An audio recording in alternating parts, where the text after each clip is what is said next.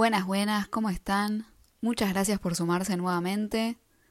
En el día de hoy tengo ganas de hablar del tiempo.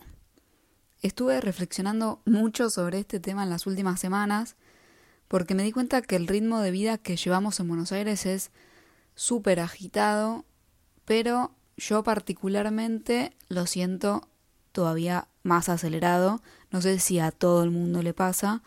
Creo que no, o sea, conozco un par de personas que, que viven un poco más despacio. Y quería comentar un poco sobre esto porque me parece que se siente mucho en el cuerpo también. Hay momentos en los que siento que estoy viviendo como en un videojuego. Es como si fuera ganando minutos que los acumulo, pero no sé para qué. O sea, supongo que, no sé, se guardarán para otra vida, no sé cuál es el sentido. Tampoco sé si suena a delirio lo que estoy diciendo. Espero que se entienda a lo que voy. Pero hay un poco de eso, de, de la inercia, de estar siempre corriendo, ¿no? En mi caso lo, lo noto mucho en todo. O sea, si voy en auto, en los caminos que suelo hacer, es como que ya sabes todo del recorrido, entonces siento que todo el tiempo puedo estar ganando unos segundos y me pone nerviosa no hacerlo. Pero también las caminatas, ¿no? Yo volviendo a mi casa notaba que si ya no tenía nada posterior, con algún tipo de obligación, digamos, solo estoy volviendo a mi casa y finaliza el día, igual volvía como corriendo. Y cuando lo empecé a pensar me di cuenta que había un toque de ansiedad y agitación, como que no, no está bueno, no me estaba haciendo bien.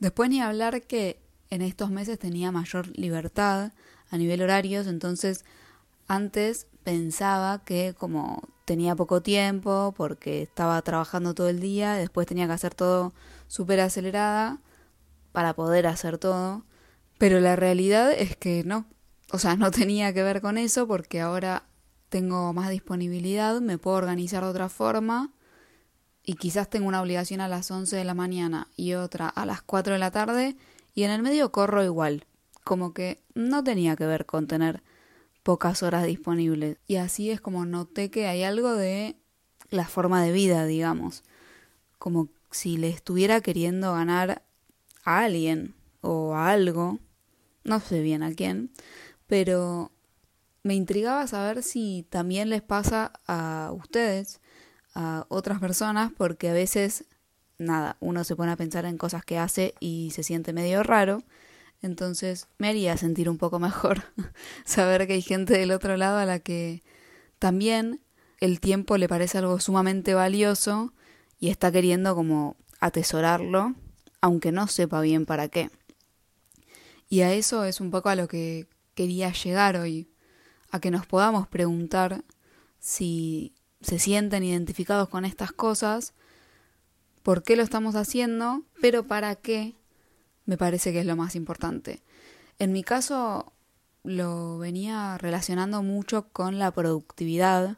Me parece que, que el tiempo siempre tiene que estar generando dinero en el fondo, entonces los minutos que tenemos libres es como si no estuviéramos generando nada. Algo de eso a mí me hace ruido y creo que va por ahí un poco el capitalismo y el sistema y ese tipo de cosas.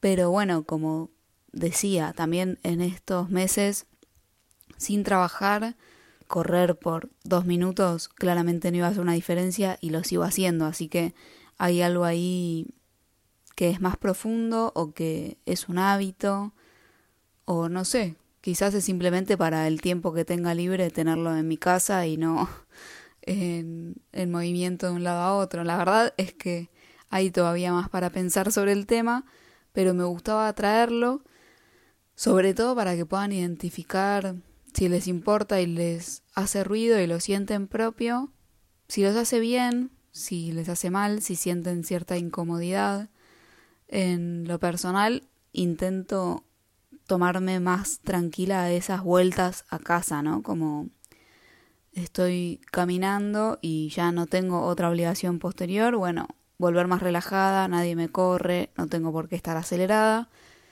En otras cosas se me complica más, pero sabiendo que me incomoda, quizás puedo llegar a modificarlo.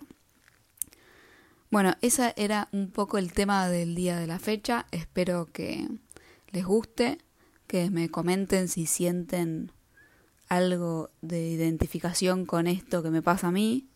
Me pueden comentar por Twitter, por Instagram, donde quieran.